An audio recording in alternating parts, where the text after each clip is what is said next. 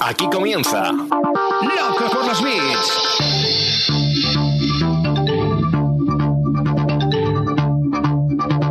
El podcast de e-commerce y marketing online de Emiliano Pérez Ansaldi.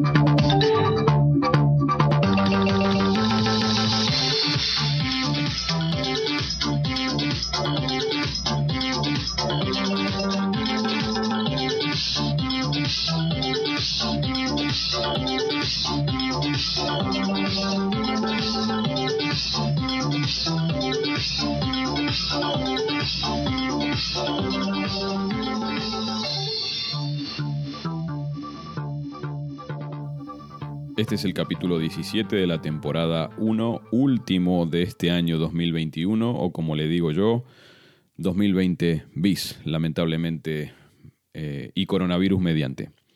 Eh, hoy vuelvo a poner la excusa de tener un podcast para hablar con un amigo de nada más ni nada menos que hace 35 años, Diego Varela, una persona a la cual sobre todas las cosas admiro mucho, consultor mío en materia tecnológica desde siempre.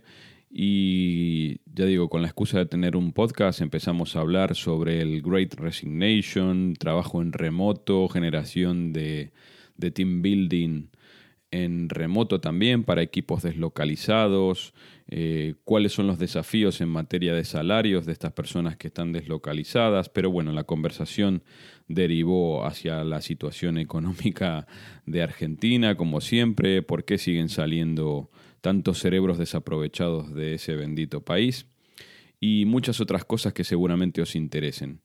Eh, no quiero dejar pasar la oportunidad de desearos a todos muy felices fiestas y un excelente principio de año 2022. Tratemos de cuidarnos y tengamos la esperanza de que muy pronto todo esto del coronavirus será un mal recuerdo, pero que habremos pasado. Así que eso, disfrutad del último capítulo del año 2021 de Loco por los Beats. Adiós. Bueno, bueno, bueno, bueno, qué gusto eh, en mi anterior podcast o en mi anterior vida ya tuvimos el placer de contar con el excelentísimo señor don Diego Varela. Eh, ¿Cuánto hace que nos conocemos, Dieguito? ¿Hace 30 y cuánto? No sé, ya, arriba de 30. Arriba, sí, sí, no, ahí está, lo dejamos ahí, arriba de 30. Sí, arriba o sea que 30, tenemos ahora 35 años y estamos haciendo un podcast con 5 años, qué precoces que somos. ¿Qué, Dieguito, cómo estás? Todo bien, muy feliz de estar acá charlando con, con, vos de nuevo. Me pone contento, siempre charlamos y deliramos un montón. Me gusta mucho esta instancia. A mí lo que me gusta es que aquí es de noche y ahí casi todavía es de noche también, ¿no? Pero del, yo, del yo mes tengo anterior. Que desayunar. tengo que desayunar ya en breve, así que. No, pero estamos, estamos bien, estamos bien. Madre mía, Dios mío, ¿cómo puede ser tan ancho el, tan ancho el mundo este? Eh, bueno, te mandé algunas preguntas, pero antes, fuera de, de, micrófonos, como se dice, me parece que nos quedaron las mejores respuestas, divagamos. pero bueno, tengo que seguir el orden, así que ya sabes que yo, orden, sí. yo, yo sin, ah, sin guion, pero bueno, después, si nos vamos por un poco por las ramas, saltamos, nos colgamos de la liana, hacemos lo que queremos, así que estás en tu casa. Impecable. Eh, Señor Varela, uh -huh. cuando comenzó a estudiar usted ingeniería de sistemas. Y licenciatura. La licenciatura, claro, bueno, igual que la mía, eran licenciaturas en esa época. En blanco eh, y negro. sí, sí, sí. Llevábamos, los papiros, los apuntes. Eh, ¿Te imaginabas trabajando actualmente en lo que trabajas? O sea, ¿te imaginabas tu trabajo actual así? No, pero yo creo que nadie se podría imaginar cómo era el trabajo en esa época, porque ya de movida yo arranqué con licenciatura en sistemas porque tenía cierta afinidad con la tecnología. Pero es, es una carrera muy nueva. O sea, vos, vos, por ejemplo, arquitectura, y bueno, tiene 5.000 años. Las pirámides las construyeron hace 5.000 años. Y esto arrancó medianamente cuando, en el 68, cuando armaron el protocolo TCP/IP. Después, este, obviamente fue evolucionando y la, la evolución es exponencial. Hmm. Pero cuando yo arranqué la carrera en los 90, eh, tenía poco recorrido y poco respeto también.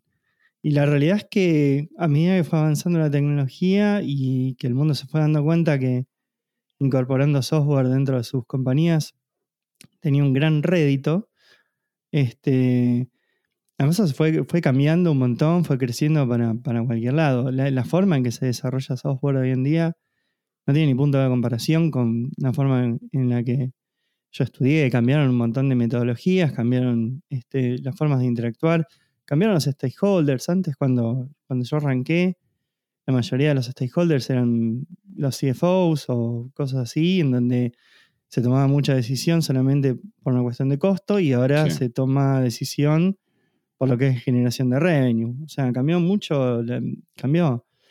Y después el trabajo en sí, o sea, yo fui muy fan de. Para. de programar, pero para, no puedo más. tosa, tosa, tosa, señor. Tremendo, bueno, eh, eso editalo. Y, mm, fui muy fan de programar y después cuando vas avanzando en la carrera te das cuenta que programar era eh, la punta del ovillo.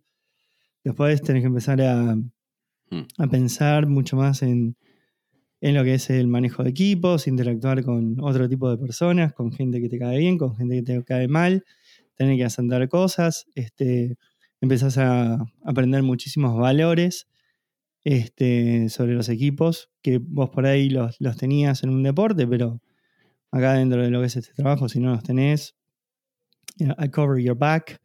Este, si no lo tenés, este, no, no funciona. Y empezás a, a, tener otros tipos de conversaciones, empezás a pensar en negocio, en evolucionar este, los productos, en incorporar tecnologías nuevas. No, sí, no. Era imposible, volviendo a la pregunta, imposible eh, poder imaginarse lo que iba a ser la carrera. ¿Imaginabas, eh, en, ese momento ya te dabas cuenta de que los programas estaban atrasados o, es una percepción que... ¿Programa de qué? Perdón. El, programa que estabas estudiando, las materias y todo eso, ¿ya en ese momento te daba la impresión de que estaban atrasados con respecto a lo que era el mundo real o no? ¿O en ese momento los veías más centrados? Porque si yo ahora recuerdo en mi carrera, si yo recuerdo lo que estudiábamos, en ese momento a mí por lo menos no me daba la impresión de estar tan desfasado de lo que era el mundo real en ese momento. Lo que pasa es que ahora me planteo la misma situación ahora, ¿no? Alguien que se pone a estudiar sistemas eh, ahora y que se ponga a grabar un podcast como nosotros 30 años después, no sé si el salto puede llegar a ser tan grande como el que vimos nosotros. Nosotros vimos nacer y morir dispositivos de almacenamiento, por ejemplo. Sí. Mira, yo creo que la facultad lo... Está en uno ver qué es lo que uno se queda ¿no? con la mm. enseñanza. Yo, por ejemplo, eh, lo que me quedé es que a mí la facultad primero me enseñó a sobrevivir. o sea, sobrevivir. Welcome to the UBA. Sí, la Universidad de Buenos Aires, entidad que este, francamente respeto un montón, hizo todo lo posible para que la carrera sea lo más compleja posible este, dentro de un entorno, ¿no? Que no era contenido. Después el tema del temario, y la verdad que eso en tecnología es un snapshot, ¿viste? te, toca lo que te toca en ese momento. Lo que sí eh, valoro muchísimo es que me ordenó la cabeza. O sea, tiene, yo cuando estudiaba álgebra decía, ¿por qué tengo que estudiar esto? Me quería matar. Y después, con el tiempo, te das cuenta que álgebra te ordena la cabeza, que vos tenés un inicio, un fin y una serie de herramientas con las cuales vos vas a encontrar ese camino. Que ese camino no necesariamente es lineal, eh, sino que es muy sinuoso y muchas veces te la pones en la pera, como decimos este, normalmente. Entonces, eso, ese orden me lo dio. Ese orden me lo dio. Entonces, e, y ese orden es. Eh, no tiene nada que ver con la tecnología, tiene que ver con la forma que vos tenés de pensar.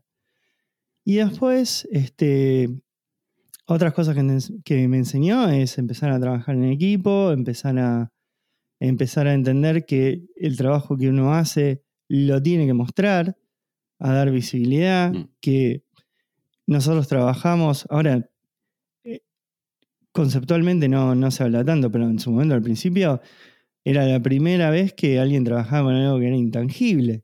O sea, bueno, también los psicólogos, eso No, lo sí, entiendo, sí, pero es, es- es totalmente intangible. Y en ese momento era no solamente muy difícil este, venderlo, sino explicar lo que ibas a hacer y ni hablar mostrarlo. Mm. Este, entonces, ese tipo de cosas eh, a mí me parece que me, me preparó bien. Después, este, nada, eh, ya de entrada te dabas cuenta que, que iba, que iba a ser muchas horas sin dormir, muchas noches sin dormir, este, y, y que el esfuerzo iba a ser grande y que iba a ser doloroso, cosa que pasó durante toda la carrera, ¿no? Este, no, no, no mermó eso. Paréntesis, paréntesis al margen, para el que nos esté escuchando desde, desde España, eh, cuando hablábamos de supervivencia, hablábamos desde el simple hecho de que al llegar a la clase te tenías que pelear por tener un banco. Y ibas a buscar por todas las aulas a robar un banco donde fuese para poder estar las cuatro o cinco horas de, de materia, por lo menos sentado. Ah, y eh, cosas que, que pasaban era que yo venía siguiendo la carrera por cronograma y tenía materias que me- se superponían en distintas sedes. Entonces no, no podía ser. Mm. O sea, te, te atrasás un año por el cronograma mal hecho. Y después del tema de supervivencia, eh, me acuerdo haber dado finales eh, en un aula para 200 personas, sin vidrios, eh, en pleno invierno. O sea, con guantes haciendo los parciales. Eso es sobrevivir. Como ahora los chicos, la era del COVID, están con las ventanas abiertas aquí, por lo menos en Valladolid, con 3, 5 grados bajo cero y con las ventanas abiertas. Y sí, bueno, pero acá era por un tema de presupuesto. Sí. Acá el tema COVID te da por lo menos cierta motivación para abrir las ventanas. Yo no, francamente, para romper los vidrios no tenía ninguna motivación. Eh, Diego, trabajar en Globan te dio la oportunidad de trabajar en Reino Unido y ahora en, en Estados Unidos, desde donde estamos grabando esto ahora.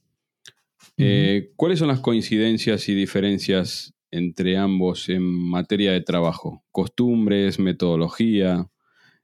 Ya me anticipaste algunas cosas por, por Twitter. Me dijiste que no querías hacer spoiler. No, lo, lo único que coincide es que lo- son dos países que están en el planeta Tierra. Después no, no, no- son dos mundos distintos, las culturas son brutalmente distintas. Eh, pasaron muchos años entre uno y otro, con lo cual tampoco sería justo eh, contrastarlos porque durante tantos años las cosas evolucionan y se van dando nuevas metodologías y se van dando nuevas cosas. A mí me parece que culturalmente son muy distintos. Eh, hay que aprender a, leer a los Brits. Me costó al principio, después lo entendí. Hay un diccionario. Cuando te dicen, te quieren decir una cosa, en realidad te quieren decir otra. Hay- no, no es un glosario en realidad. Y ese glosario lo, lo aprendes en los pubs y lo aprendes a los golpes. Eh, la gente en Inglaterra tiene un balance mucho más saludable de lo que es la vida personal con el trabajo. Mm. Eh, los gringos eh, es lo único que piensan es en trabajar, no piensan en otra cosa. Eh, a pero a mí, por ejemplo, yo desde que estoy acá en Estados Unidos, a mí se me transformó la cabeza a nivel negocio, cosa que en Inglaterra no me pasó. O sea, acá eh, es- respirás maneras de hacer negocio. Es, acá está ok, por ejemplo, parar un tipo en la calle y preguntarle, preguntarle qué es lo que, a qué se dedica. O sea, culturalmente está bien eso. Mm. Vos vas a un evento, de, no sé, de la pileta de tus hijos, piscina, o sea, pileta, y decís, hola, yo soy Diego, soy este, de Delivery. Y te presentás así. Y, y- y es súper importante en la conversación Pero ¿Qué con la que esperanza de que, con la esperanza de hacer negocio con ese, con esa persona, o, o- o como. A ver, yo, yo vivo tal vez en el país con el balance trabajo-vida mejor del mundo. Eh, pero es eso, o sea, a, mí me resulta extraño identificar a la persona eh, con su trabajo. O sea, una persona es lo que es. Después lo que hace para, para ganarse la vida es algo completamente eh, paralelo a su vida, pero no, no conforma a la persona que es. Bueno, por eso vos vivís en España y no vivís acá, porque acá no es así. Sí, por O eso. sea, acá vos lo primero que te preguntan es a qué te dedicas. Y, y si vos te dedicas a algo que complementa a lo que hace otra persona, inmediatamente tenés una reunión de negocios. Pero funciona así. Claro. Es- Es así. O sea, y vos en los cumpleaños de los chicos, yo la vez pasada me quedé hablando con un pibe que trabajaba en Facebook. Que, mirá si no voy a hablar con el flaco. Me quedé hablando dos horas con Claro. el pibe. Este, para mí era muy representativo todo lo que me decía. Hmm. Entonces, este, teniendo la oportunidad, este, la aproveché. Este, entonces ahí hablas y está todo bien. Está todo bien. Este, es así. Es, funciona así. Es hola, te presentás, las rondas están siempre abiertas para que vos presentes. Eh, eh, en inglés no es tan así. Reino Unido yo trabajé netamente en Inglaterra. Así que no, no, no en el resto de los, Hmm. de los países. Pero eh, en el Reino ahí en Inglaterra eh, las interacciones siempre pasan en los pubs. Tenés que conocer las, las reglamentaciones de cómo operar en un pub. Y ahí es donde vos haces realmente negocios y haces amistades, aprendes inglés, este, con todo su slang hermoso que tiene, eh, y bebés sin frenar, de manera estúpida. Eh, son muy distintas las culturas, la verdad, y Mm. son son súper distintas, por más que eh, en definitiva lo, lo que se termina haciendo es lo mismo, que software, Sí, exacto. pero la forma que se vive es- no, no tiene nada que ver. Y las culturas son en la forma de trabajar, ¿viste? Acá en Estados Unidos son súper directos. Si el tipo te quiere decir que no servís para nada, te, te va a decir, no Sí. servís para nada. Es- eso es verdad. Este, y en Inglaterra no, ¿viste? Te dicen, me, me gusta, Vueltita, sí, son, son medio volteros, pero bueno, después lo, lo aprendes a leer. Sí. Lo aprendes a leer cuando te dicen, sí, me parece que está bien lo que estás haciendo, te, desastre. Empezás ya a rehacer todo porque está todo mal. Tendrías que pensar mejor esto que estás haciendo. Claro, dice, I hear you. Mm. Este, no, pero en serio hay, hay cuentas en Twitter que, que mandan glosario sobre eso. O sea, no, no, no, no es invento mío. Y No, no, sí, yo te dije, me, me tenía la impresión, sin, eh, con Estados Unidos he trabajado la última vez hace unos ocho años, por ahí. Y, y es verdad eso, que son, son, son caníbales. Mm, Ellos no ven otra cosa más que, más que su negocio. Y, yo, estoy en California. En Nueva York, o sea, di- directamente vas con un cartel colgando diciendo "¿Qué- qué es lo que haces. Este, y acá se respeta mucho más el balance Sí. que, en Cali- que en Nueva York. En Nueva York es desayuno de negocio, almuerzo de negocio, cena de negocio. O sea, that's it. Este, acá, bueno, cada tanto tenemos, pero es un poquito más balanceado. y- te gusta al- alguna de las dos más? Eh, que ¿Crees que el equilibrio No, está en el medio? No, me quedo en California. ¿Sí? Antes que... Sí. No, no en- entre Nueva York y California, sino entre Inglaterra y, y Estados Unidos. Em, lo que yo hago en el momento en donde yo tuve que decidir a dónde irme, tenía más valor acá en California que en Inglaterra. Mm.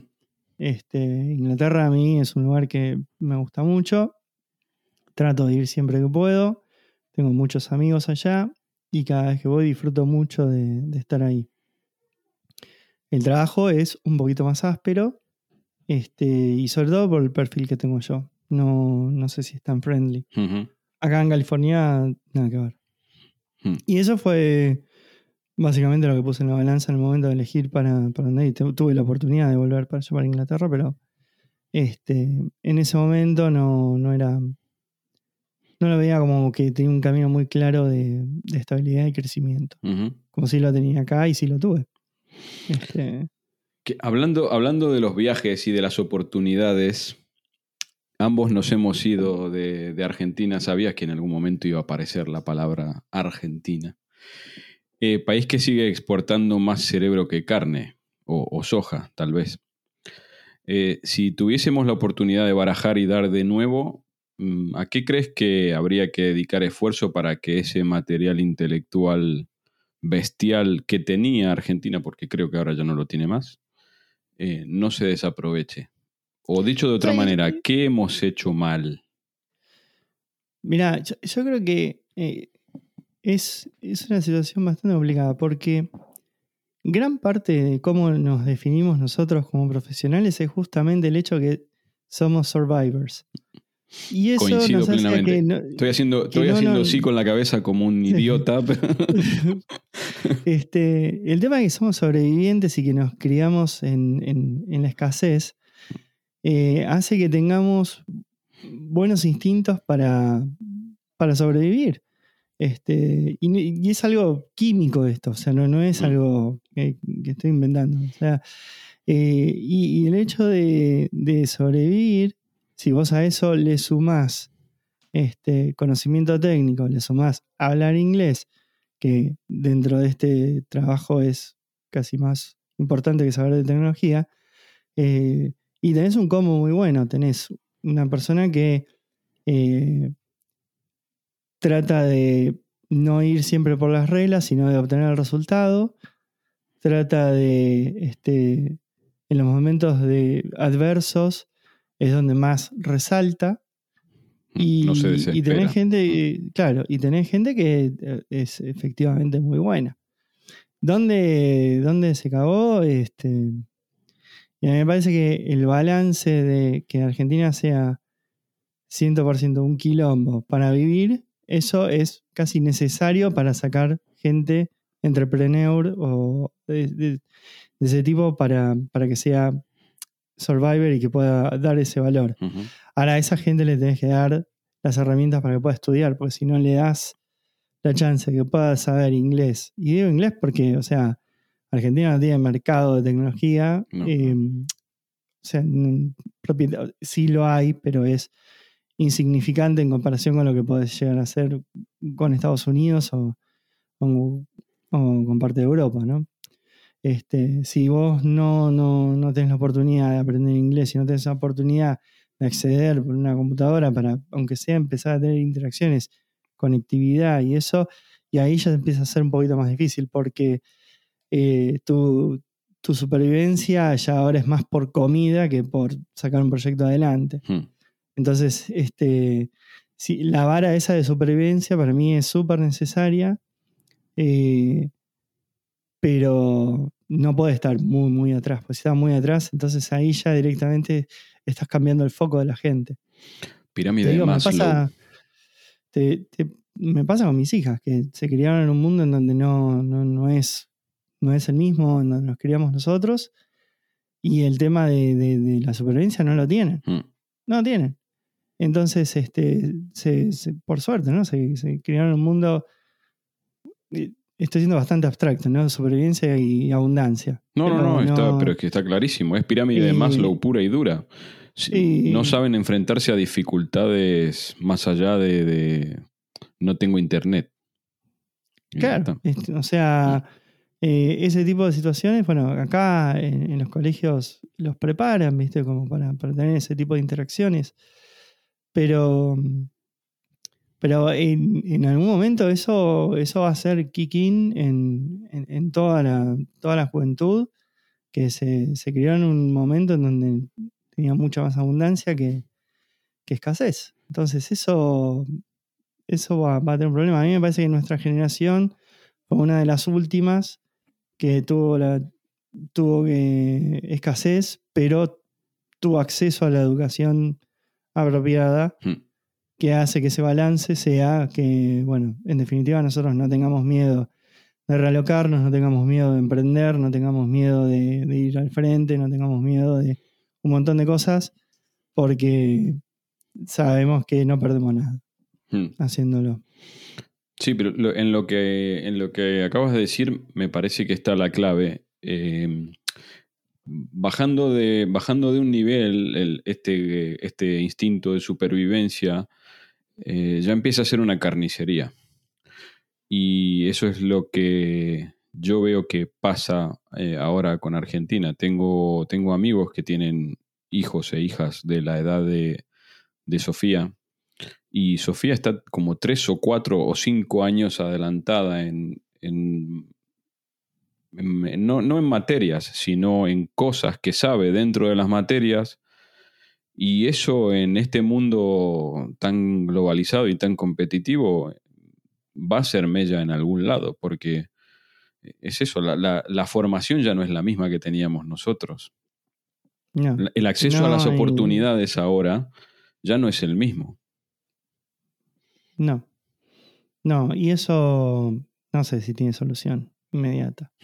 Sí, sí, sí. Este, eso no, no, no sé. Mm. O sea, más que tratar de estar en contacto y, y- y hoy en día en Argentina es complicado conseguir tecnología. O sea, ya estamos en un punto en donde, bueno, yo tenía 10 años y yo ya tenía mi primera computadora que era, o sea, este reloj es 700 veces más inteligente que la computadora que tenía yo cuando tenía 10 años. Eh, pero ya tenía contacto con tecnología, y la Claro. podía comprar y podía acceder. Y hoy en día me parece que es muy complicado.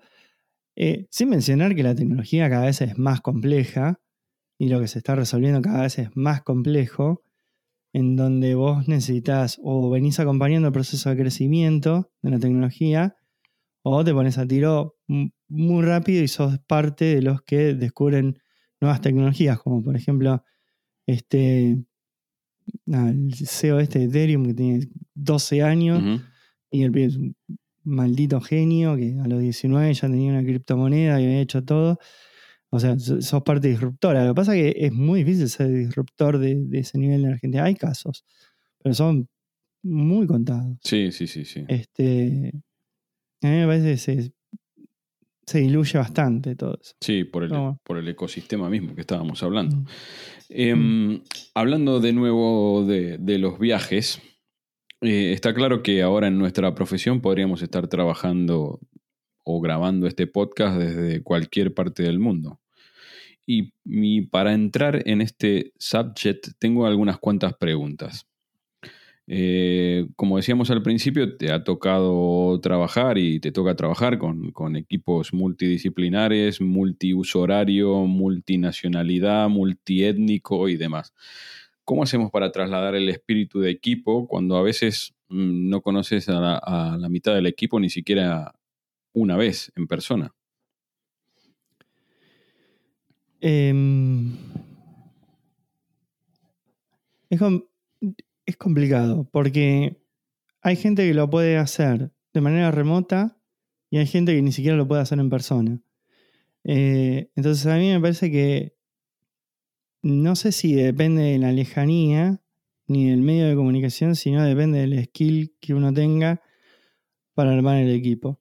Este, con lo cual, para mí el tema de la, eh, el tema de la lejanía, el time zone, yo sin ir más lejos estoy trabajando con uno de los chicos que está en España y, y, bueno, eh, él hace un horario súper shifted más para el lado de California.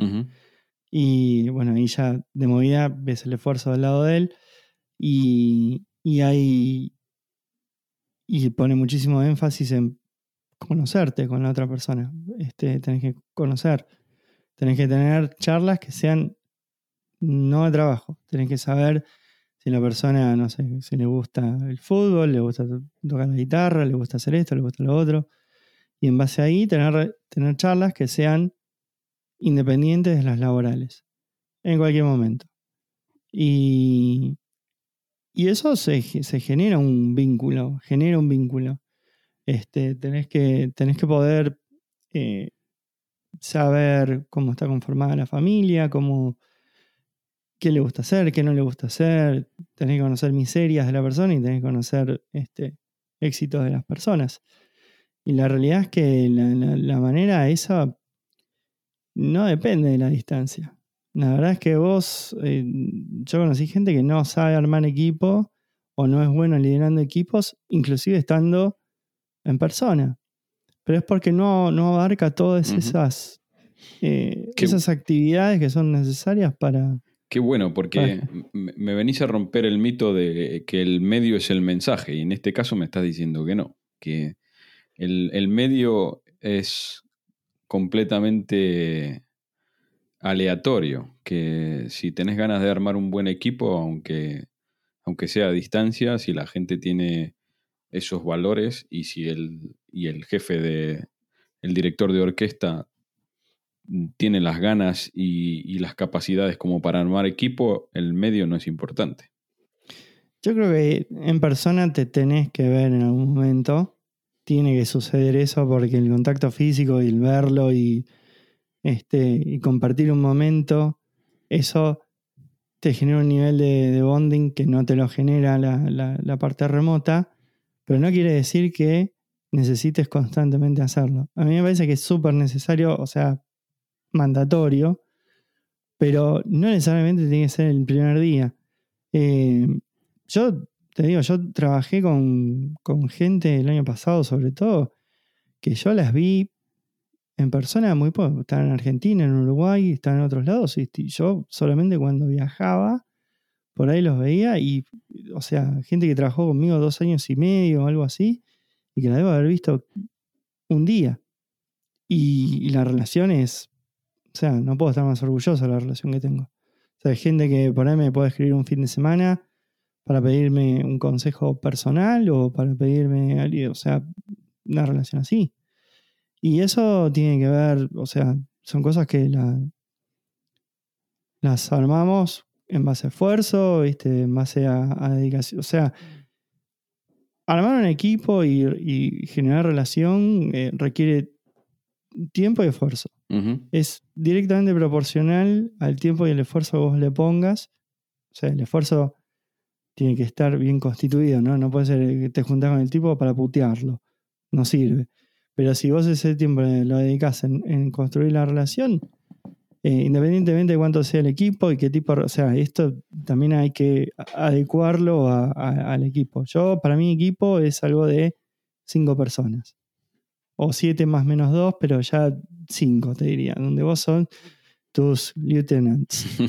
Y bueno, con esa gente tenés que, te- tenés que conocer este, cómo se llaman los hijos, tenés que saber este, cuándo cumplen años, qué les gusta, si van al colegio, y tenés que saber más. Y tenés que relacionarte. No sé por qué te reís, me pongo nervioso. No, pues eh, la, la siguiente pregunta estaba más o menos orientada a eso, ¿no? ¿Qué metodología de comunicación y de trabajo son necesarias para poder llevar a cabo las riendas de un trabajo remoto? Y es eso, es al final es sentirse cercano a, a la persona a la persona que tenés a lo mejor a, a 10.000 o a 20.000 kilómetros de distancia. Ah, y aparte se tienen que dar otras cosas. Vos profesionalmente la tenés que respetar. El- obviamente. Y tenés que. Esa, o sea, las personas dentro del equipo tienen que ser personas de las cuales vos puedas aprender algo, por más que sea mínimo. Y, y tienen que estar todos bajo un mismo objetivo. Mm. Porque si están en distintos objetivos, entonces ahí tenés una, un encontronazo, ¿viste? No, no, no sirve. Entonces, bajo esos assumptions que creemos que son ciertos, eh, uno puede utilizar todos los soft skills que, que sean necesarios como para poder construir la relación, eh, que eso te va a permitir saber cuándo pasarle la pelota al otro. Y cuándo, cuándo el otro te cubre la espalda, cuándo vos le puedes decir algo y, y se genera así. Hay. Fíjate que no Hay estamos hablando de- nada de tecnología, ¿eh? No, no. Es que para mí no va por ahí. Sí. Porque. Para mí no va por ahí. O sea, la tecnología lo que te permite es este, mantener la comunicación por ahí un poquito más fluida, pero no, no va por ahí. No, para mí la tecnología no.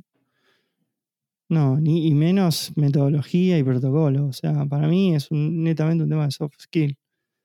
De, de- de que uno se ponga a disposición del equipo, de, de abrir el corazón y que te conozcan así como sos, con tus virtudes y tus eh, falencias, y armar una relación sincera con un objetivo común y que todos empujen para ese lado.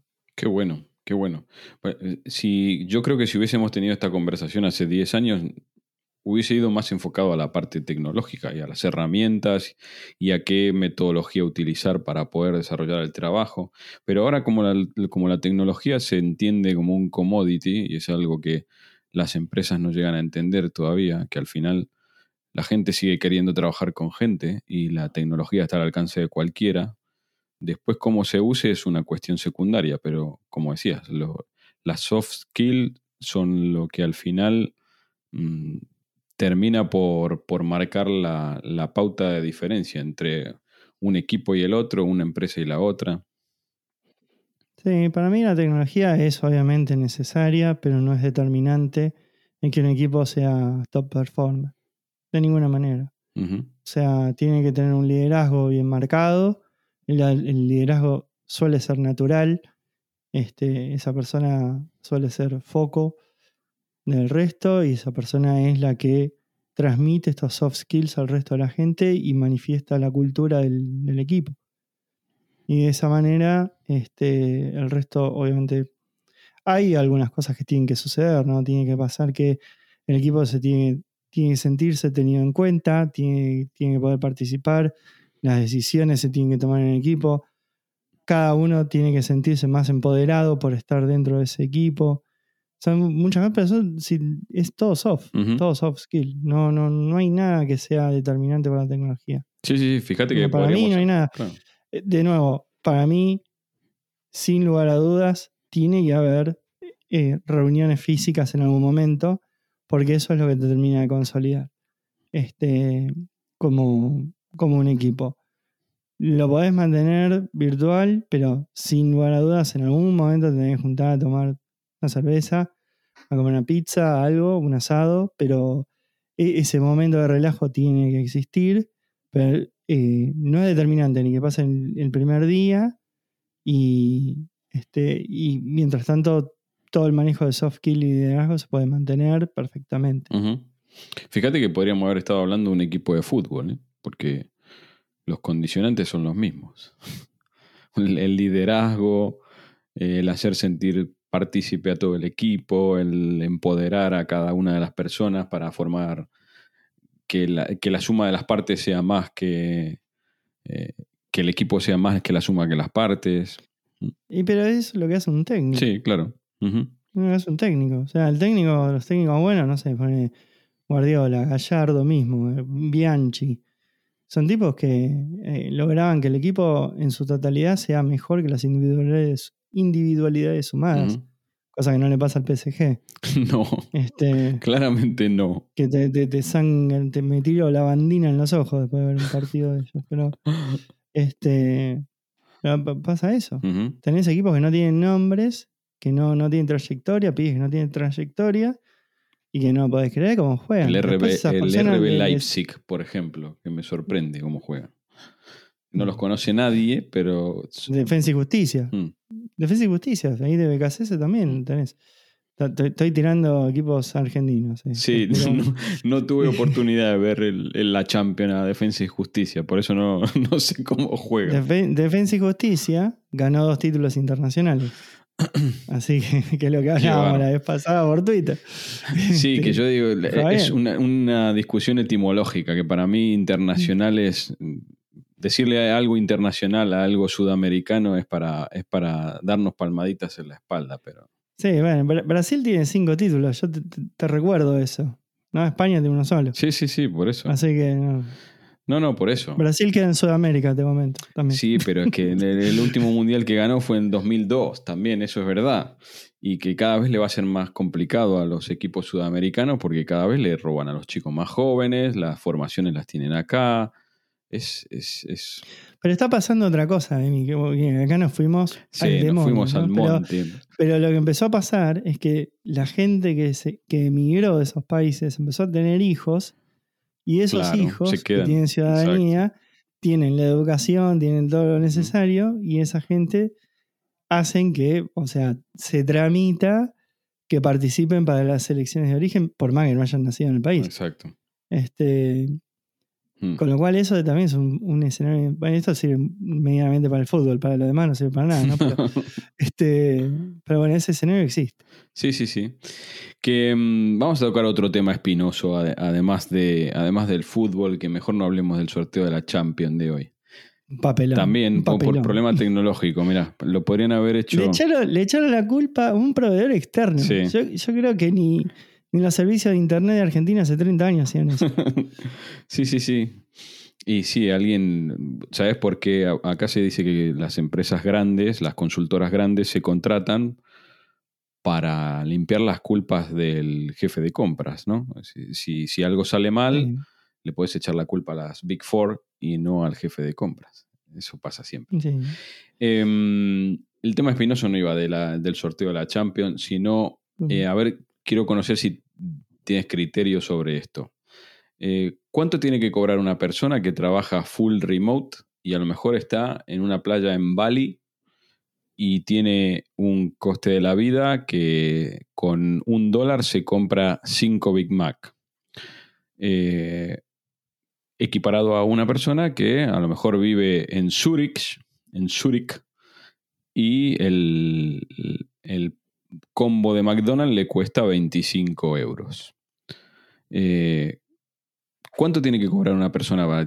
¿Tiene que haber algún criterio? ¿El país de la empresa? ¿El país de residencia de la persona? ¿Un criterio unificado independientemente del lugar donde elija trabajar esa persona? Lo digo porque ahora pasa poco, pero cada vez creo que va a pasar más esto. Mira, yo te lo voy a contestar eh, bien a mi estilo. Vos imaginate que tenés un budget, no sé, de un palo, un millón de dólares para darle sueldos a la gente, ¿no? Y tenés dos pibes. Uno que es una máquina de restar y otro que es una máquina de hacerte generar revenue. ¿A quién le vas a dar la plata? No, obviamente que me imagino, si lo descubro y lo, y lo tengo claro, solamente al que me genere ganancias, claro. Bueno. ¿Dó- ¿Te importa dónde vive? Eh, no, a mí no. No, es que lo que importa es el valor que da la persona. Claro, No importa dónde viva. pero estamos hablando de No empresas, no estamos hablando de Mahatma Gandhi. Y si tenemos una empresa que tiene justamente un millón de dólares para repartir en salarios y cree que puede contratar a 100 indios por el mismo valor que contrata eh, a 10 argentinos, por ponernos nosotros en el medio, eh, va a contratar 100 indios y no 10 argentinos. Después a lo mejor le sale pero mal. Está, pero está, está mal de movida eso. Claro, por vos, en definitiva, lo que tenés que pensar es qué es lo que querés hacer, qué es lo que querés lograr. Entonces, vos lo que quieras lograr, eso lo vas a lograr con un determinado equipo. Ese equipo tiene que estar formado, por lo general, con gente multidisciplinaria. Esa, esa gente multidisciplinaria que vos vas a elegir, vas a tratar de que sea lo mejor posible, está bien, con lo que vos puedas pagar. Ahora, pero vos lo que te importa es que ese equipo sea efectivo. No importa dónde viva. O sea, obviamente vas a. Si, si tu budget es de mil dólares al año, vas a perder contra Facebook. Pero bueno, eso vas a perder porque vos te metiste a, competir contra, este, contra la empresa. Si vos te dedicas a hacer autos y le pones una, una batería de 9 voltios y competís contra Tesla, vas a perder igual. Pero eso no lo da por cuanto vos le pagás o la, es por, por lo que vos haces también. Entonces, dentro del mercado competitivo, a mí me parece que lo que termina pasando es que se le termina pagando a la gente por el valor que da y no por donde vive. Entonces, porque un tipo que te hace generar un, revenue y lo vas a cuidar, porque vos ten en cuenta, en definitiva, que eh, todo lo que es el desarrollo de software, eh, la materia prima es la gente. Entonces, si vos no cuidas a la gente y no te no bloqueas a la gente que te hace bien a tu cometido, entonces en definitiva no estás cuidando bien a la gente, entonces eso se va a tentar para ir en cualquier otro momento cuando tenga un poquito más de oferta. Entonces vos a la gente la tenés que tratar igual. Importa dónde viva. O sea, vos le tenés pagar. Este, hoy en día, vos le tenés pagar. Y si esa persona es este, muy eficiente, bueno, a esa gente la tenés que cuidar un poquito, este, la tenés que cuidar. Y para mí es independiente de donde viva. Yo creo que. ¿viste? O- o- obviamente hay franjas, Claro. hay, hay cosas. Sí, yo creo que todavía Hay no franjas. estamos en ese, en ese, en ese punto. Pero para mí el valor te lo da, el, el costo de la persona te lo da el valor que, que- que aporta. Ojalá, y ojalá se nivele hacia arriba y no hacia abajo. Ojalá las empresas no se saquen No, de no, encima gente. Si la demanda es monstruosa. sí, claro.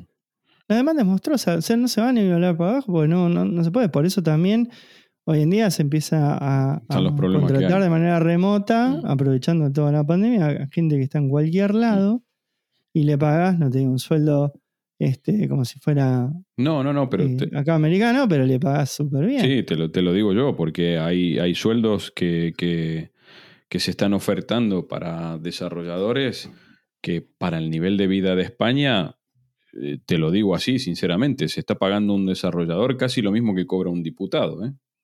al, al año.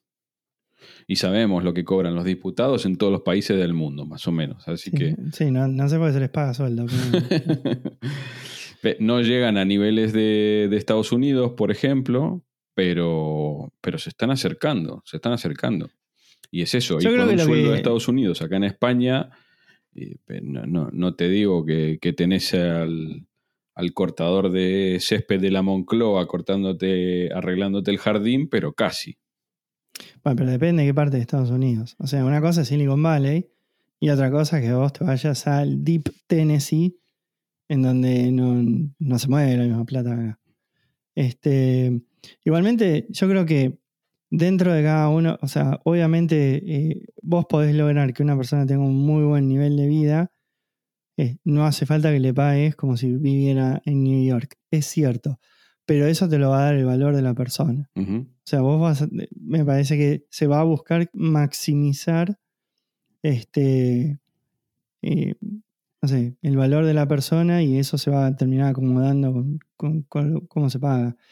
Me parece que uno puede, depende de la cantidad de gente que tengas también, ¿no? Si vos tenés 200.000 personas remotas, tenés que manejar bandas, si no es un descontrol. Claro. Este, y las bandas esas, el problema no lo tenés con la creación de la banda, sino cómo después promocionás o rescatás los que te marcan diferencia. Pero, pero a mí me parece que el- el- es el- el- la escasez de, de talento que hay en este momento y lo que le pone el precio es el valor que vos aportás. No, no sé si es muy utópico, pero para mí tiene que ser así. No, no, no, debería ser así, debería ser así. Ya digo que ojalá que se empareje todo y, podamos cobrar todos más o menos parecido independientemente del lugar donde vivamos y la empresa para la que trabajemos. Más o menos.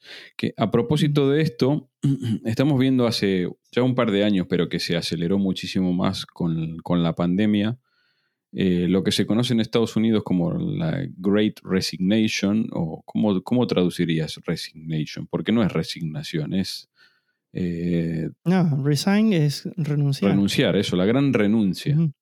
Mm. Eh, de gente que voluntariamente mm, se va, pega el, pega el portazo o cierra el portátil en una teleconferencia y, y se va.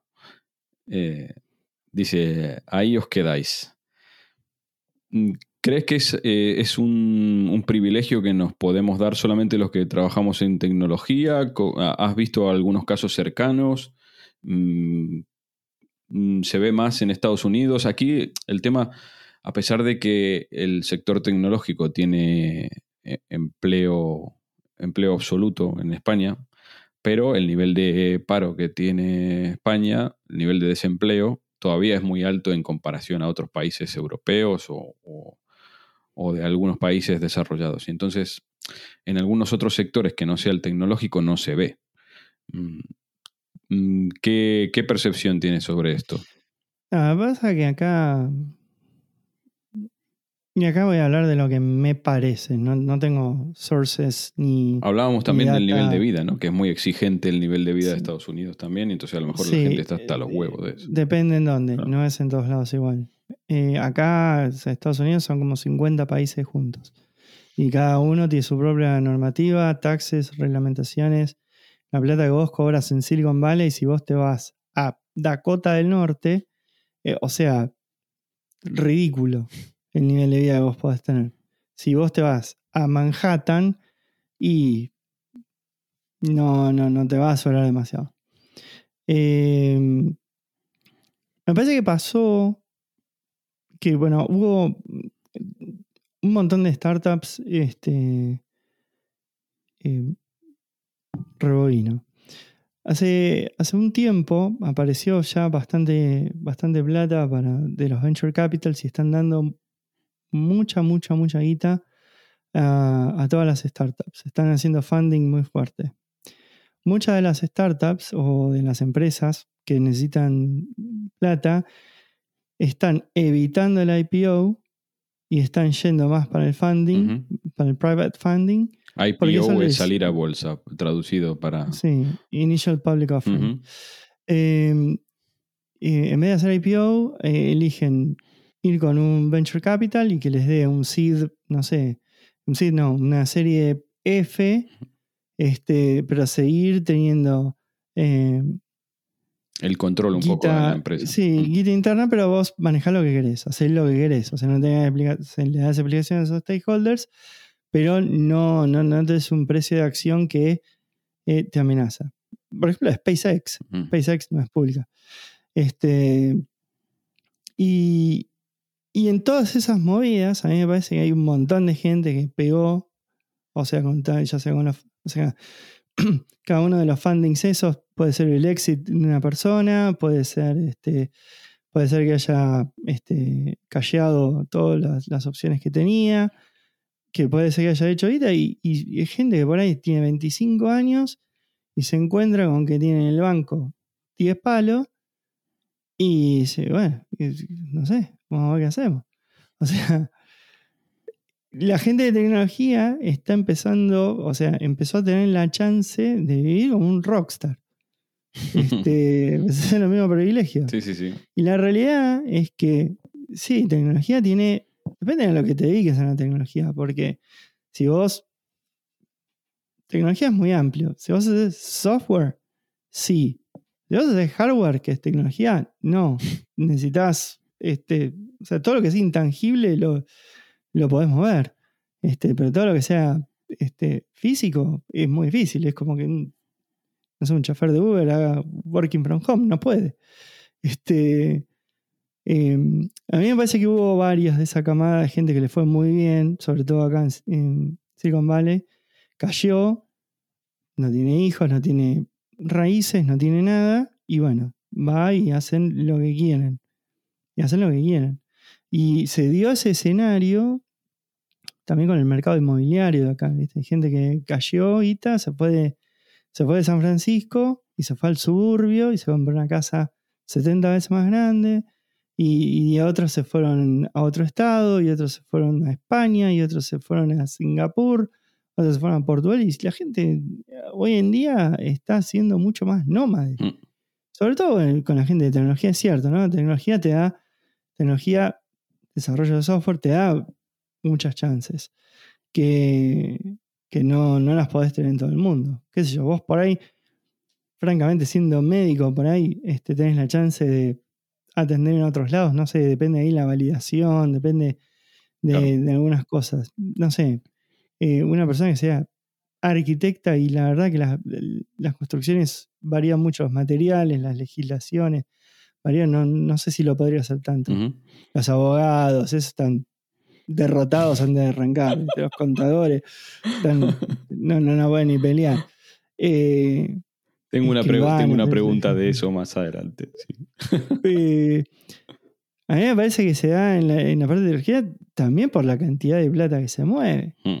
Porque la gente que cashea, que hace, que hace cash de, de, algunas opciones cuando se hace así algún funding. Y eso, para una persona que no tiene hijos, no tiene, no, tiene nada, y se puede ir dos años, y la persona que es hardcore técnica, o sea, vos, aparte vos ponele, callás 10 palos, y acá lo pones en stock market, y eso, o sea, ya, estás. Pero no, aunque, aunque no te haya ido bien, ¿eh? yo lo que estoy viendo es gente que está, eso, que está quemada de su trabajo, y, y que sabiendo las perspectivas que tiene de trabajo afuera, no está, no está con ganas de, de- de bancarse a un jefe o una jefa dictatorial y déspota y, y estar en un proyecto que no le ilusiona, independientemente de que se vaya con, con pasta o no, ¿eh? Mm, Mm, O sea, a- acá, de hecho, tengo casos muy cercanos de gente que dice, no, mira, no tengo nada, pero pegué el portazo, devolví las cosas y, y me fui. Y algunas se toman un tiempo para, para reflexionar y otras al otro día ya tienen una oferta mejor para ir a trabajar a otro lado. Puede ser eso. Yo no conozco casos cercanos de eso. Lo que pasa es que si vos tenés un mortgage, tenés hijos y tenés... Eso es medio complicado dar ese paso. Mm. Por ahí es cuestión de, de hacerlo. Eh, es medio complicado. Yo no lo vi, por lo menos en gente cercana a eso. Sí, conozco personas que en su momento dijeron fuck it y, y se fueron, pero son muy contadas. Eh, a mí se me ocurre también, y esto de nuevo lo- hablo sin data ni nada, que hoy en día el, la forma de liderazgo por, mi- por miedo ya deprecó. Entonces, donde se encuentran residuos de eso, hoy en día este, es más fácil decirle que no a eso. Antes me parece que era un poquito más complicado. Sobre todo porque la gente estaba mucho más sometida, pero eh, ahora me parece que donde existe algún vestigio de que hay, se, se- se maneja la cultura por, por el miedo y la gente se va ahí. Ahí me parece que, que se va. Sí, Pero los cambios esos no son menores. Y la gente que está en tecnología, y la verdad que esas hacen lo que quieren. Porque tienen, sí, tienen ofertas, ofertas al día siguiente. Claro. Depende de cada una de las personas también. Claro. Que nos vamos acercando a la hora ya, parece mentira, ¿eh? Vamos a pasar a unos temas un poquito más personales. Opa. Eh, ¿Qué te ha dado Estados Unidos que no podrías haber conseguido en Argentina? De ninguna manera. ¿eh? Una grinca. ¿Hay al- algún otro tema que no sea administrativo legal? sí. Porque ¿Para qué te sirve la Green Card? ¿Para votar por republicanos o demócratas? Ni siquiera, no, no puedo votar, no, puedo votar. Este, me dio una visión de negocio que en Argentina era inviable. Ujú. O sea, me dio una, una educación de, de- de nego- Ves negocios en todos lados ahora. O sea, me pasa que. Nada, eh, ves oportunidades en donde antes no las veías. ¿Pero una, una cuestión de mercado interno o qué? Porque siempre se dice, incluso desde aquí, era un refrán bastante conocido en Argentina y aquí también, que dice, si, si fabricas cordones de colores para zapatillas en Estados Unidos, tenés mercado interno como para que eso te funcione. Sí, acá funciona cualquier Claro. cosa. Funciona cualquier cosa. Tenés mercado. Claro. Eh, entonces, cualquiera de las cosas que vos consideres hacer, sabés que vas a tener mercado. Después está en vos Obviamente. que ese mercado este, sea redituable, se expanda y, y, bueno, sea útil lo que vos haces. Pero, pero sí, hay mercado para cualquier cosa. O sea, hay, hay mercado para gente que planta árboles para Navidad o que planta calabazas para Halloween. Este, o sea, hay gente, hay tienda de disfraces para Halloween. El negocio es o sea, tarjetas navideñas. Es ridículo porque es recontra seasonal. Sí. Este, se usa una vez sola y, y está apuntado a una religión también. Porque, o sea, ya en el medio rompes el resto. ¿viste? Es, y si funciona. Hmm. Entonces acá vos ves a alguien que tiene un skill más o menos que decís, apa, esto es bueno, ir más lejos mi esposa. Este, y yo se me- ya se me ocurrieron 50 maneras de generar un negocio a ella. Hmm. Este, y lo podés hacer. La verdad que lo podés hacer.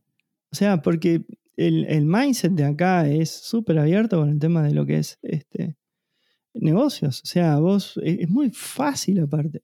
Vos para crear una empresa acá, son tres clics tres clics. No, o sea, no, no, es que tenés que abogado, cuando.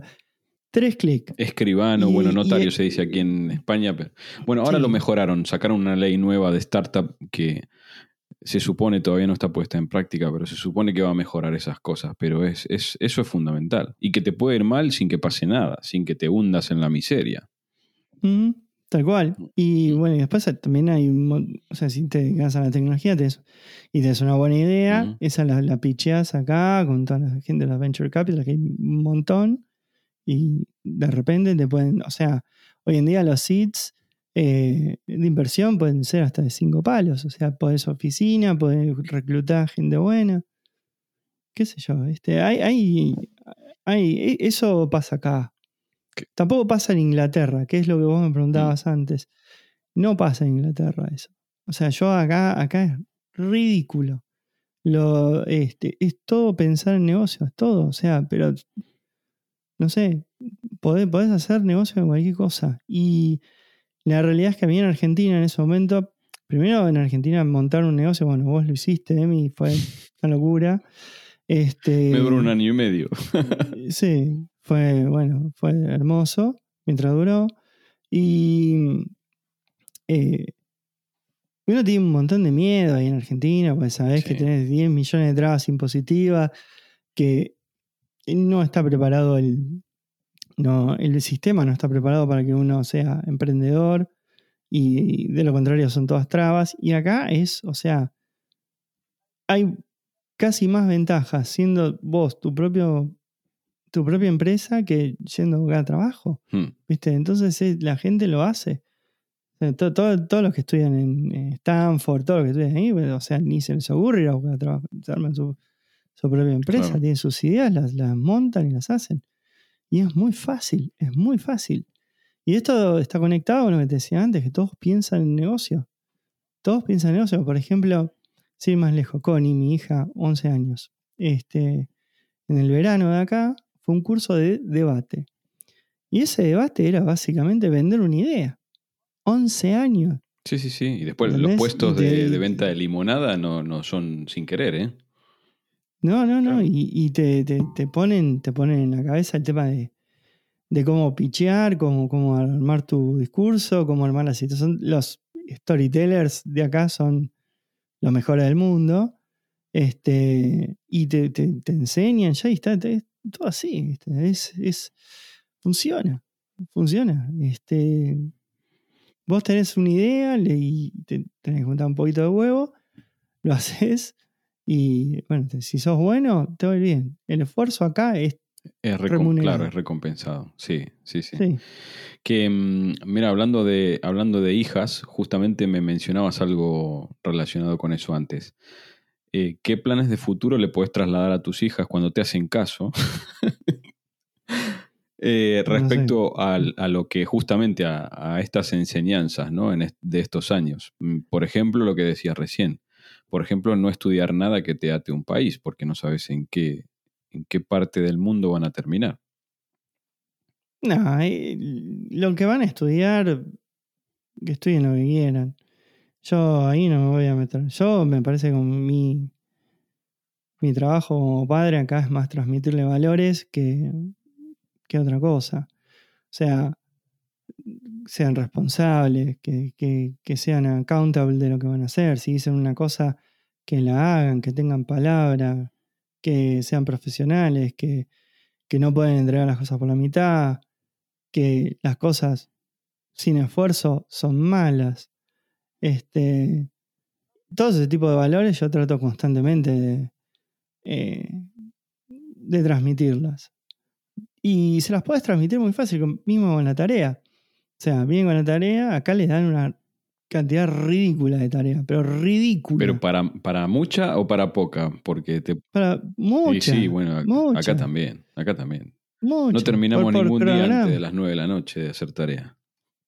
Bueno, le dan, no sé, qué sé yo, lo quieren sacar a todo. Sí, Premio Nobel, Sí. no sé, pero le dan tarea. lo mismo digo yo acá. Y, y viste, y bueno, y ahora con la tecnología, vos podés traquear desde una app, traqueás si entregan la tarea, cómo le fue en esa tarea, todo. genera una psicosis familiar hermosa.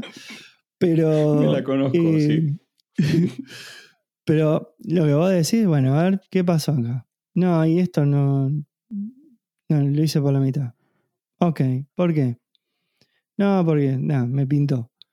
Bueno, ¿estás orgullosa de haberlo hecho mal? Sí, bueno, te desheredé. este, y esas son las charlas que tengo. Sí. ¿viste? Después de lo que quieren estudiar, eso es, es al contrario. Acá tenemos la suerte de que vos tenés, sobre todo en los veranos, tenés cursos de lo que sea. O sea, si ponele tu hija quiere ser taxidermista, bueno, tenés un curso este, en donde la podés anotar en el verano para que haga eso. Y la realidad es que lo que estamos haciendo es probamos y lo que le gusta, bueno, eso tratamos de fomentar. Mm. Entonces, eh, el hecho de, o sea, por ejemplo, Connie, que es más grande, pasó por piano, pasó por ballet, pasó por dibujo, debate, natación, gimnástica, fútbol, mil actividades, este, y, y vas viendo qué le gusta y qué no le gusta. Y, es, y tenés la oportunidad de fomentar. Acá, por ejemplo, Connie puntualmente, es muy buena dibujando. Y la verdad es que yo no me preocupo si ella quiere hacer una carrera artística. Bueno, la puede hacer. O sea, hello, Los Ángeles. Todos artistas. Entonces, hay lugar. Tiene que ser buena. Claro. O sea, no, no, no, no puede dibujar como yo. Tiene que ser buena. Pero si vos sos bueno en lo que haces y te, te gusta, y tenés lugar.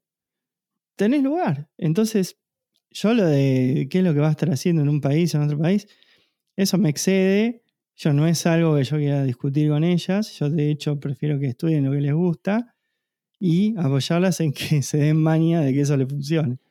Este, donde sea. De que sean la mejor, sea. la mejor versión posible Sí.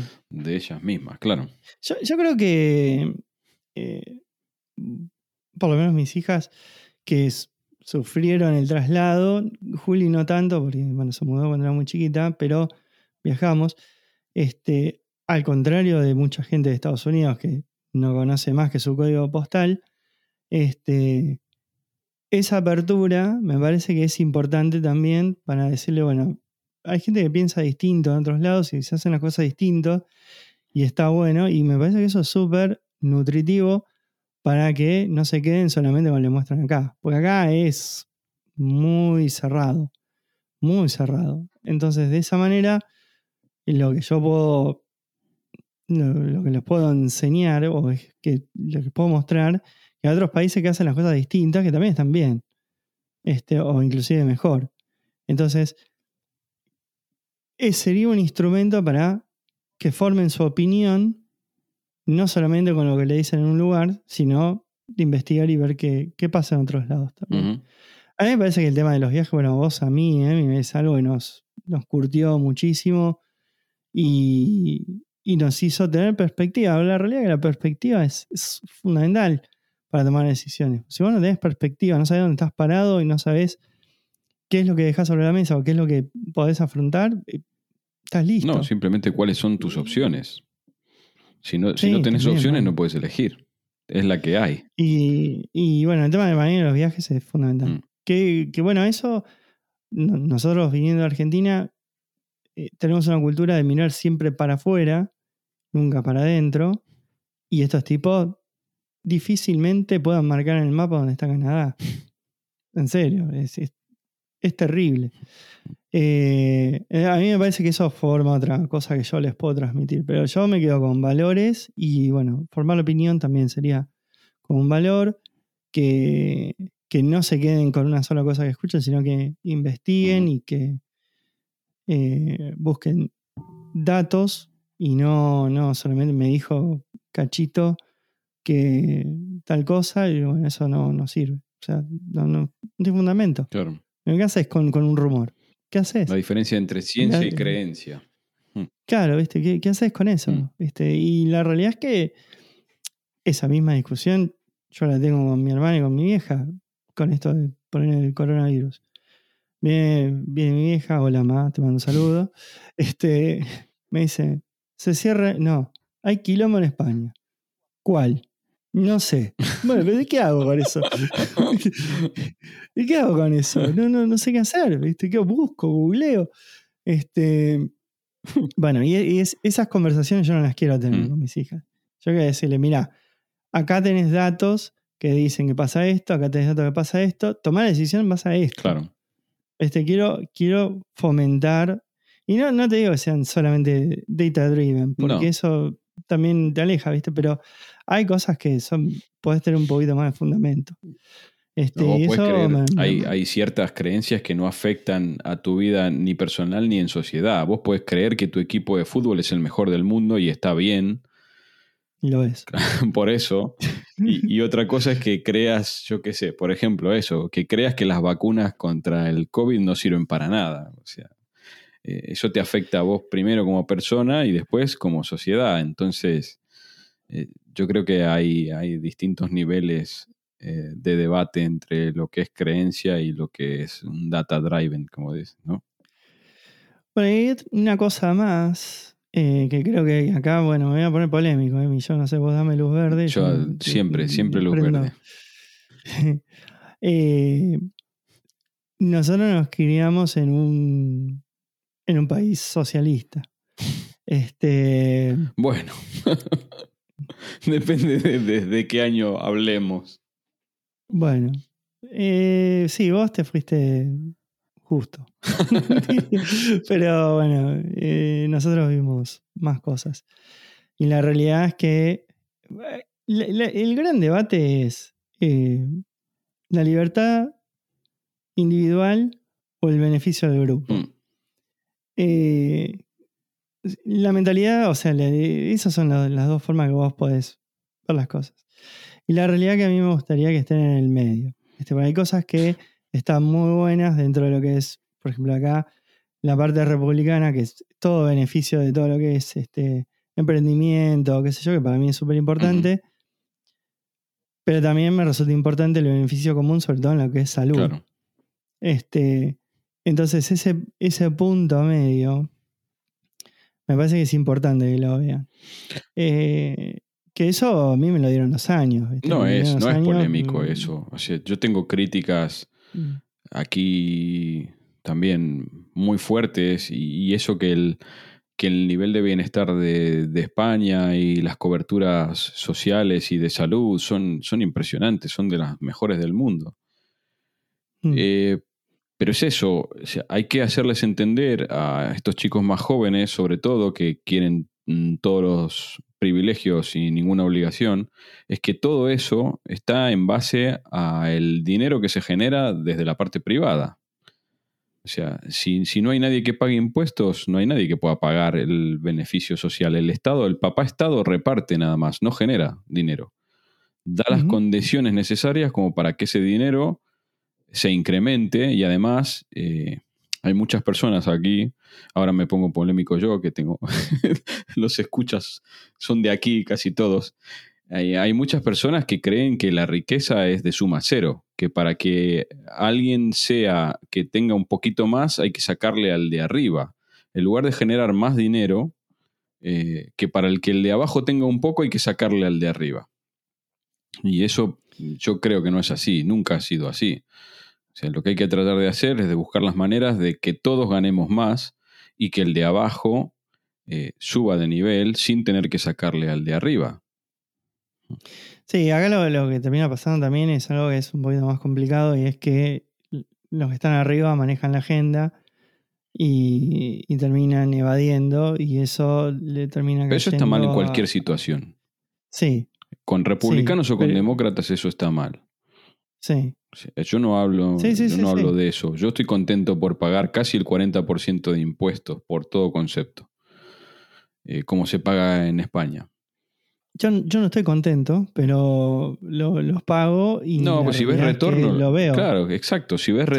Si ves retorno, eh, ahora me gustaría que se gaste eh, menos y que se gaste de mejor manera y más inteligente.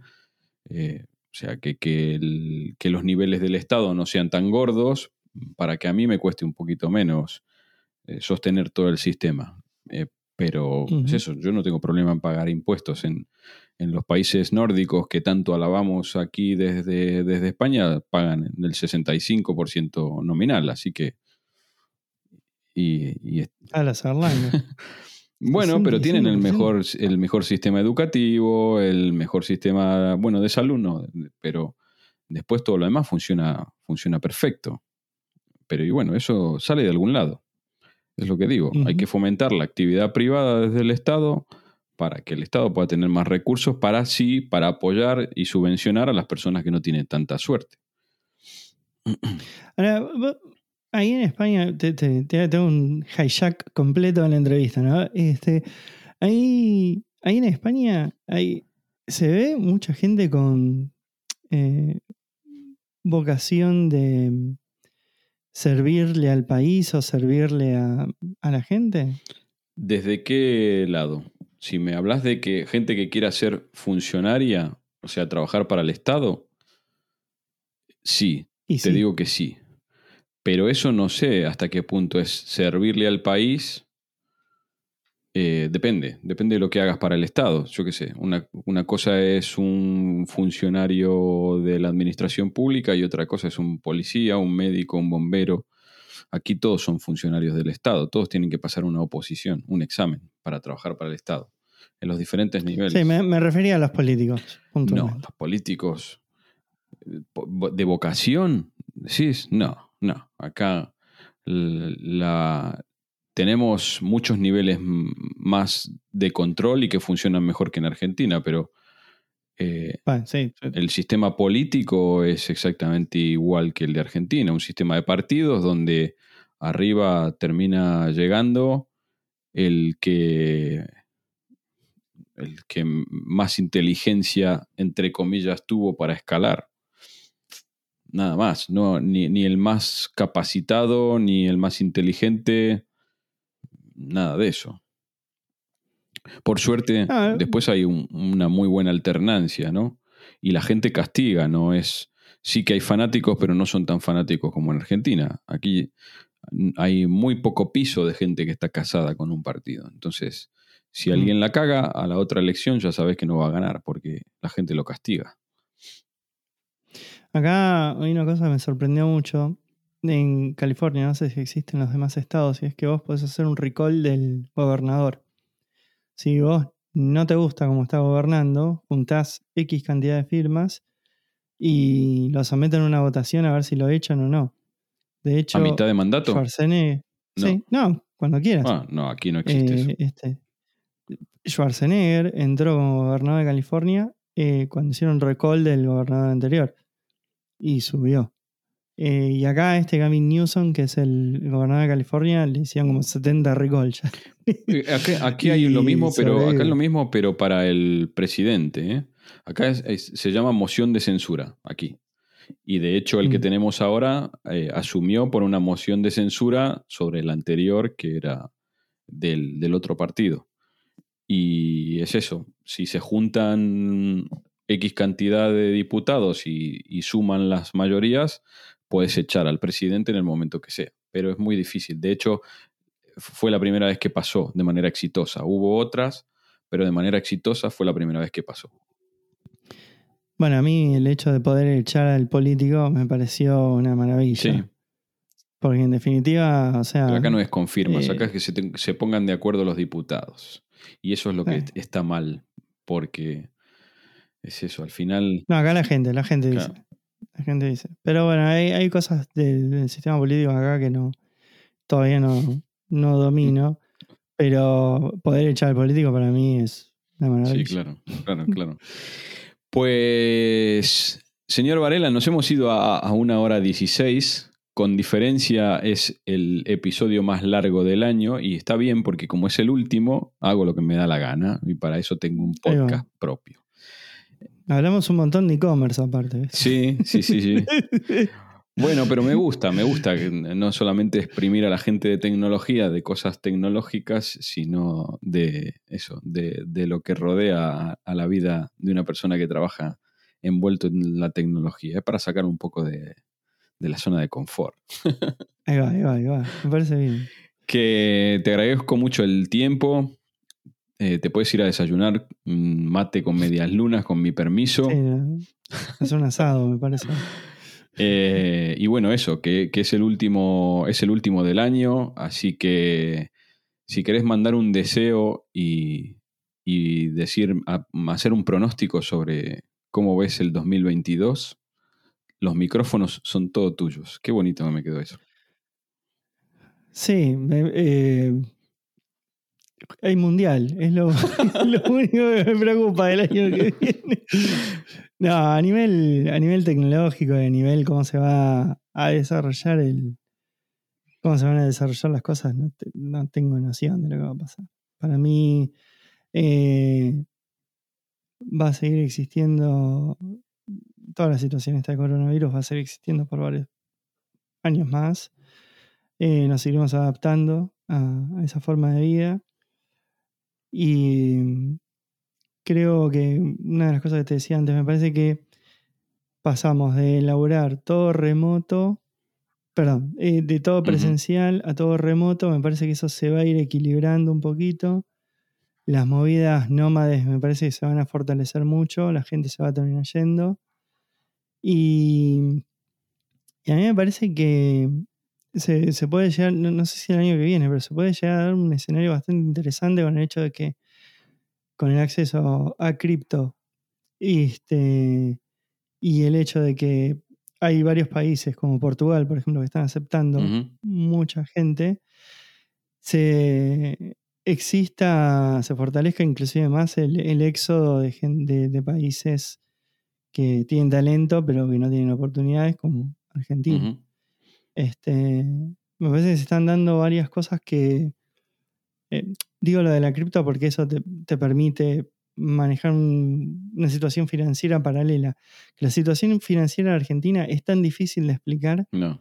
que no sé si la gente en Europa lo puede llegar a no, entender no. lo complicado que es. Este, Y de hecho, Entonces, yo estoy en un grupo de argentinos tech en el exterior, que bueno, le mandamos un saludo a Esteban Chervi, que hace poco que estuve, estuve con él. El conocimiento que tienen los argentinos de criptomonedas es increíble. sí, Le pasan sí, sí, el trapo a cualquiera. Y es justamente por eso, es porque es la única salida que tienen para no ver quemado su dinero. Es la única. Sí, sí, sí, sí. sí. Por eso, eh, lo, lo mencionaba porque eh, el hecho de que sea, se va a cripto es una, una forma paralela de tener una finanza saludable que no te rompa todo. Eh, a mí me parece que eso se va, a dar bastante. eh, y no sé si qué va a aparecer. A mí me parece que toda la parte de Web 3 este, todavía está muy, muy en pañales. Hay un trillón de ideas dando vueltas.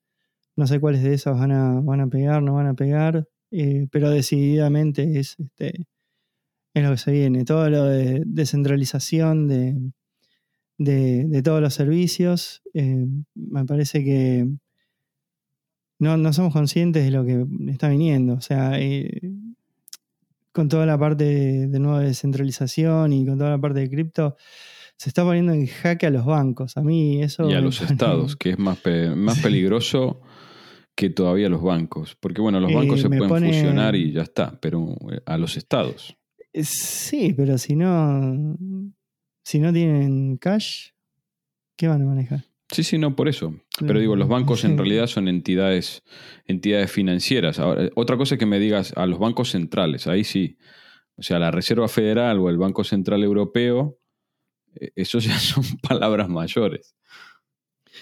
No sé a quién, pero las entidades financieras que en este momento muerden por, por estar ahí en el medio, Claro. en la transacción y no agregar valor, eh, eh, bueno, eso está, está en jaque. No sé si va a pasar el año que viene, no sé si va a pasar en los, los próximos 10 años, pero hacer el seguimiento de todo lo que es Web3 para, para ver cómo todas las instituciones que estaban establecidas hace 150 años se ponen en jaque, it's, it's a good time to be alive. Sí, sí, sí, sí. sí. Bueno, yo, yo ya lo dije hace un tiempo, que es la era de cargarse a todos los intermediarios en cualquier parte de- y en cualquier segmento de mercado. Es la era donde nos estamos cargando a todos los intermediarios. Los estás eh, reemplazando, no las estás cargando. Porque vos, por ejemplo, eh, para manejar, no sé, querés comprar Ethereum o querés comprar cualquier cripto, necesitas Sí, una app. sí, un Y la exchange. app es el intermediario. Y ese se queda con el fee. Lo que pasa que lo hace con menos este, corrupción que lo puede hacer un- una entidad bancaria, por ejemplo. Mm. Pero los intermediarios para mí pasan a ser aplicaciones. Este, siguen existiendo. Pero es cierto lo que decís. O sea, se, se pone en hack un montón de cosas. Sí, sí, sí. Mm. Señor, ha sido un placer. Mm. Igualmente. ¿Quiere, quiere Pasó mandar un esto, saludo para Navidad, Año Nuevo, a alguien? Va a estar saliendo justo para, para Navidad este episodio, así que eh, puede, puede mandar un, un feliz a me muero a cualquier parte del mundo. Puedo hacer referencia al tweet de ayer sobre el tema navideño de María Carey. Puedes hacer referencia que yo te mandé los datos de lo que, de lo que Sí, cobran me royalties. métrica de, de las métricas, me quiero pegar un tiro. Eh, me parece que este año fue un gran Hold My Beer del, Del año 2020. pasado, sí, lamentablemente. durísimo. Este 2021 para mí fue durísimo. Mm. Eh, y estoy ansiando eh, que cambie el año. No porque sea un milestone puntual, porque francamente no cambia nada. Pero la gente ya está, está un poquito cansada Mm. y está necesitando que, eh, hacer un, un clic que puede llegar a ser, no sé si el, el cambio de año, pero siempre el cambio de año genera un poquito de, de ilusión, genera un poquito de, de energía que te dura hasta el 6 de enero de este año que te invaden todo el Capitolio. O que nosotros tuvimos una tormenta de nieve histórica que dejó incomunicado a todo el país. Sí, sí. Dallas que reventaron los caños. También Mm. sí, bueno, estuvo divino este año. Eh, pero mm, un poco de energía para el próximo año y, y, bueno, venimos, venimos muy golpeados. Hay mundial. Eso me tiene, me tiene motivado. Este año se acabó el 10 de julio. Terminó la Copa América. Este, y bueno, nada, espero que todos tus oyentes tengan energía para emprender lo que tengan ganas el año que viene. Esperemos que sí, nos quedamos con ese deseo. Diego, eh, muy pronto nos estamos viendo en persona, creo, ¿no? Epa, vale. Porque estoy yendo para allá. Eh, esperemos, esperemos que sí, esperemos que sí. Así que bueno, ya nos daremos un abrazo en persona de nuevo en otra parte del mundo diferente. So- social distancing. Sí. Eh, saludo para las chicas, cuídense mucho Igualmente. y eso, hasta cualquier momento. Adiós. Bueno, adiós. Y hasta aquí nuestro episodio de hoy. Espero que lo hayas disfrutado tanto como yo. Muchas gracias por tus likes en todas las plataformas de podcasting. Te espero en el próximo episodio de Loco por los Beats. Me parece que se nos ha acabado la batería. Y esto llega a su fin.